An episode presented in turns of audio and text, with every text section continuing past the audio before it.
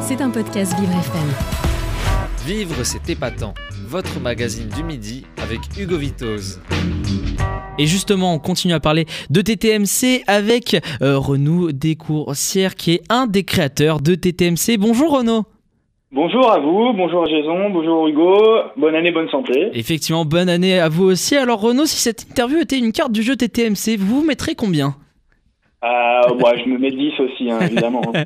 bon, allez, allez, on va commencer sur de bonnes bases. On l'entend, euh, Jason nous l'a dit il y a quelques instants, euh, l'aventure TMC a débuté avec une bande de potes. Comment vous est venue l'idée de créer un jeu comme celui-ci? Eh ben, à la base, nous, euh, on n'était euh, pas forcément des partisans des jeux de société, on aimait bien ça, euh, mais sans plus, quoi.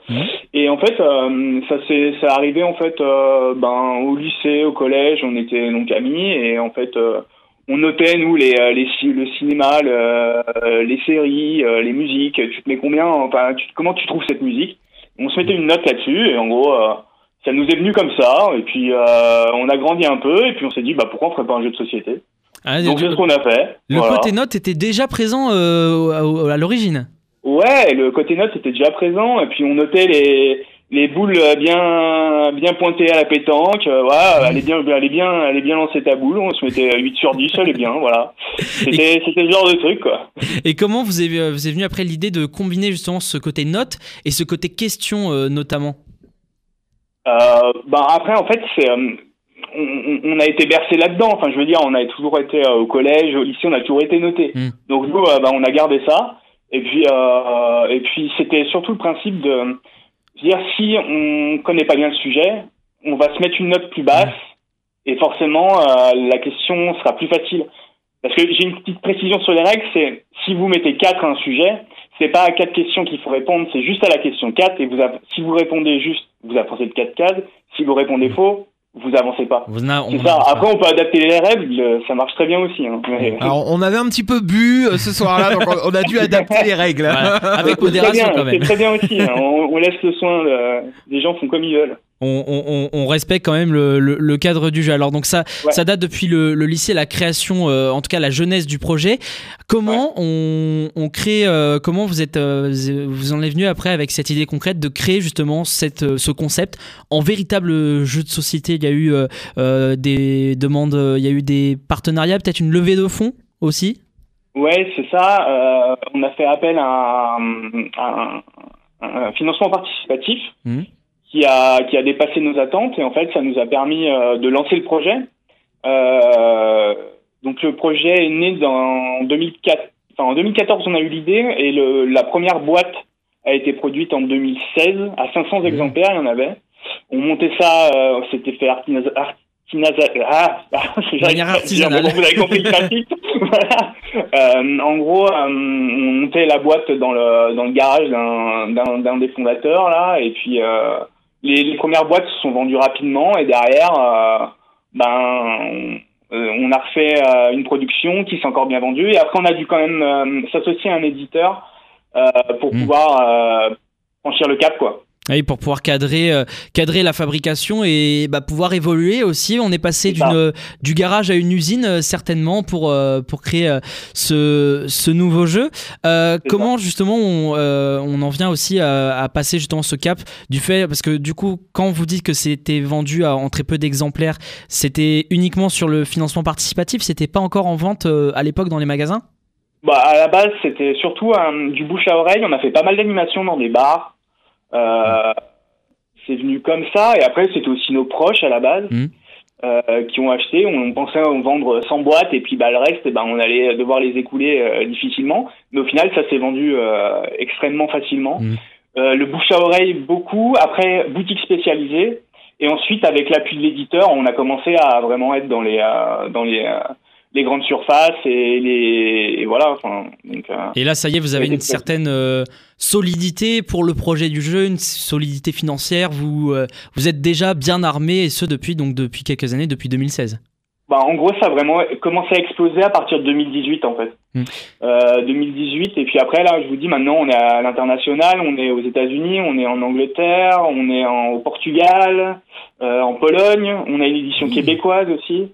Euh, et on, a d'autres d'autres pays prévus là pour pour l'année 2024. Ah oui, ça fait quand même pas mal pas mal de choses. Vous parlez justement de la hum, des du bouche à oreille du bouche oreille de partager le jeu. Je pense aussi il y a eu une sorte de hype notamment sur sur Twitch et YouTube notamment avec un streamer qui s'appelle Rofelos qui a notamment présenté votre jeu à l'époque sur la chaîne Le Stream. Comment notamment on réagit lorsqu'on retrouve notamment le fruit de son travail comme ça sur internet au grand public? Forcément c'est euh, c'est une large euh, audience.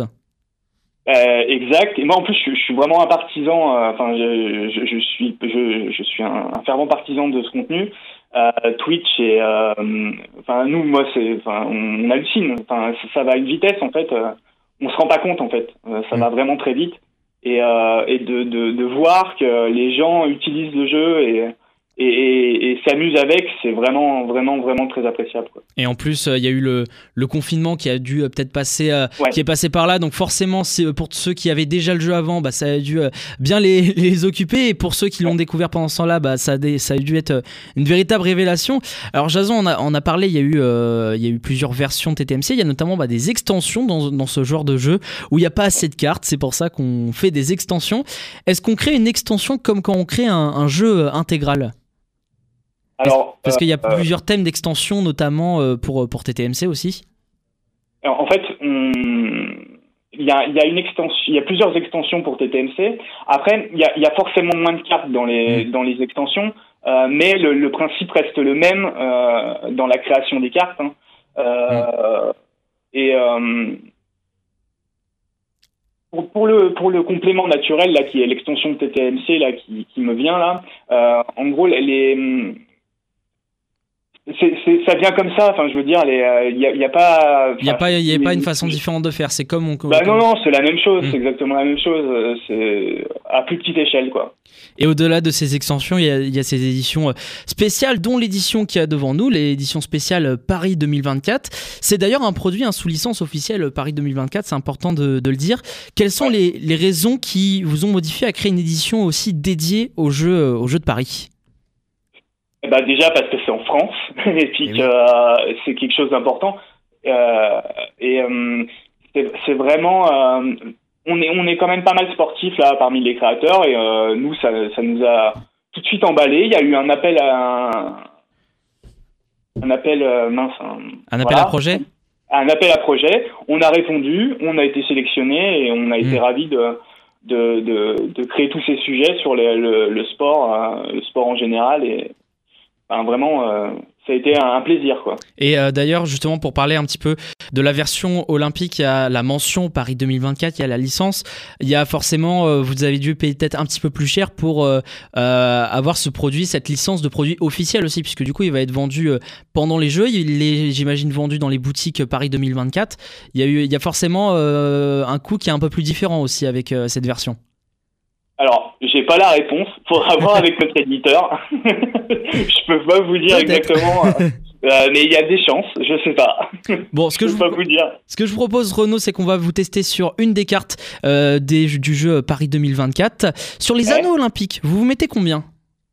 Ah, je dirais, allez, 5, je prends pas trop de risques. 5. Alors, première question. Donc, les anneaux olympiques. non, alors Hugo, la bonne version, c'est qu'on va à la question 5. Du on va à la question 5 directement. Après, c'est comme vous voulez, hein, moi je m'adapte. Hein, alors, on, va faire la question 5, puisque justement, après, on va euh, faire, euh, faire le jeu. Alors, euh, question 5 cite les deux couleurs se trouvant en bas des anneaux olympiques les plus souvent utilisées, peu importe l'ordre. Citez les deux couleurs qui se trouvent en bas des anneaux. En bas des anneaux? Bah, Vous savez que je sais même pas. Bah, je vais dire euh, euh, je, bah, vert et rouge. Ah, il y en avait une de bonne, c'était la couleur verte. La couleur, euh, l'autre couleur qui occupait le bas du classement, c'était le, la couleur jaune à côté, à côté des anneaux. Bon bah, du coup, vous n'avancerez pas techniquement dans, ah, le jeu.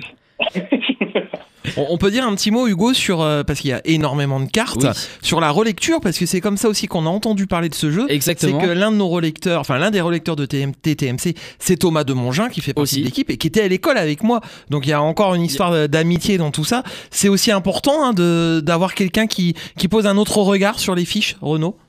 Ouais, ouais, clairement, en fait. Euh, euh, en fait, il y a, le, travail, le travail de, création de cartes est, est vraiment, vraiment, vraiment très important.